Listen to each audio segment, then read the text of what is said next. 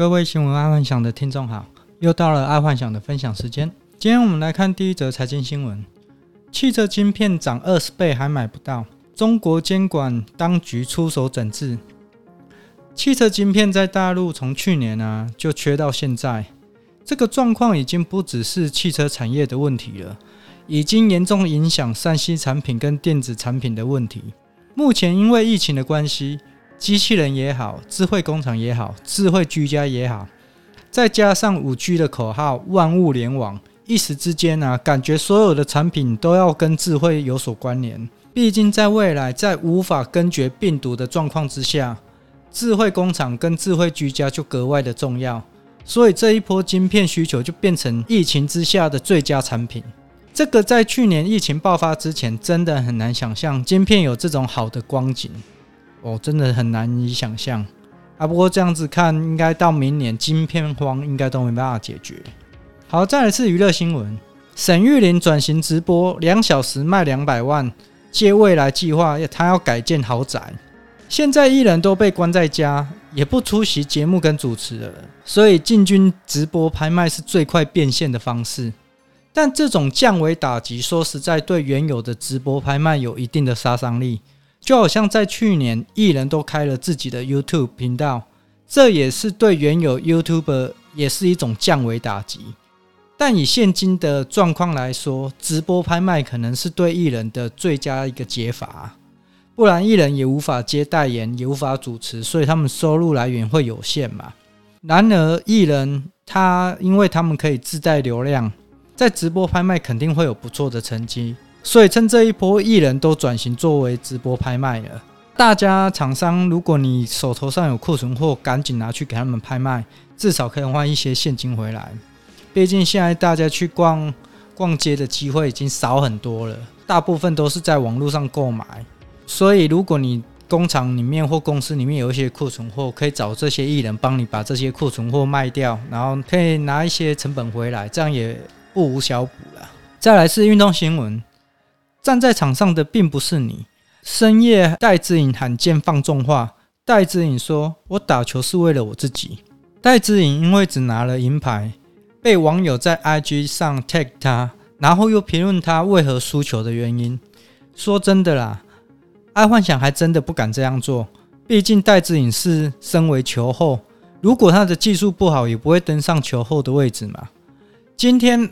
不能夺得金牌固然是可惜，但说真的也轮不到我们去嘴他的技术。这就好像爱幻想从来不会去说巴菲特啊、马云、孙正义等等区域首富或世界首富他们的生意做法是如何如何的。毕竟爱幻想连他们的车尾灯都看不到，是要如何嘴他们？反而都是由他们的例子去修正自身的做法。一样的道理放在戴资颖的球后身上。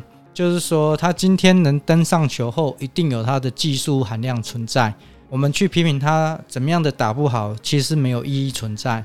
而且，毕竟他也拿了银牌，也是不容易啦。而且，能在奥运比赛的代表，他们都有一定的技术含量，基本上轮不到我们嘴啦。好，再来国际新闻：高端试验，台湾人六千，巴拉圭三十万。罗志强说，台湾人成贱价的白老鼠。在国外啊，基本上要进行药品的三期试验，通常要一万美金到三万美金不等。就算再差，都有一万美金。结果台湾相对来说只有六千块台币，这个价位只有在未开发国家才看得到吧？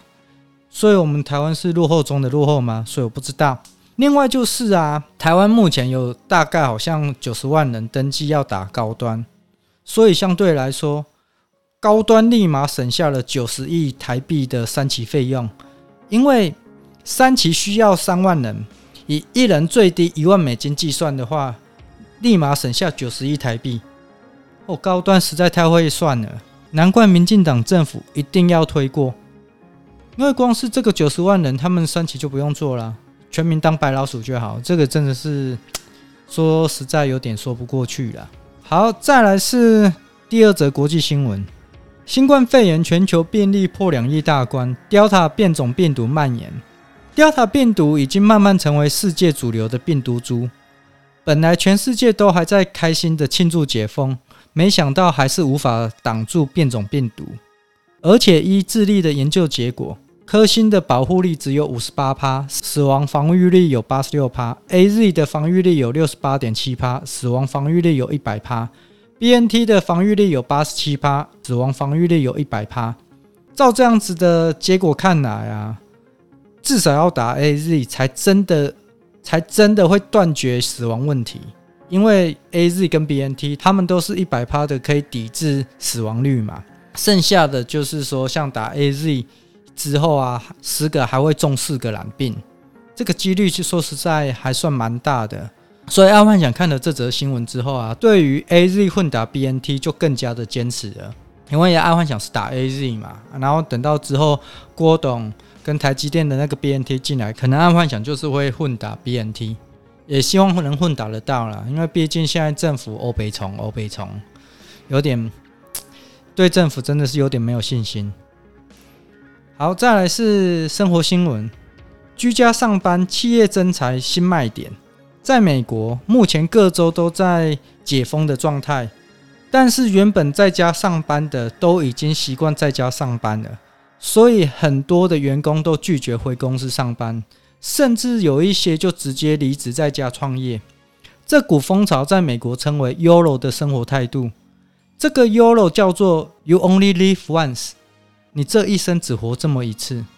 在这个疫情啊，很多人都染病去世了，所以这对于很多的美国人来说，与其庸庸碌碌的过一生，而且还得病死掉，还不如做自己喜欢的事。这个就是 “YOLO” 的生活态度。所以回到这则新闻呢。台湾的企业发现，原来居家上班也是一种对于员工算是很大的福利。或许薪水可以少一点，但员工可以在家上班，这是莫大的吸引力。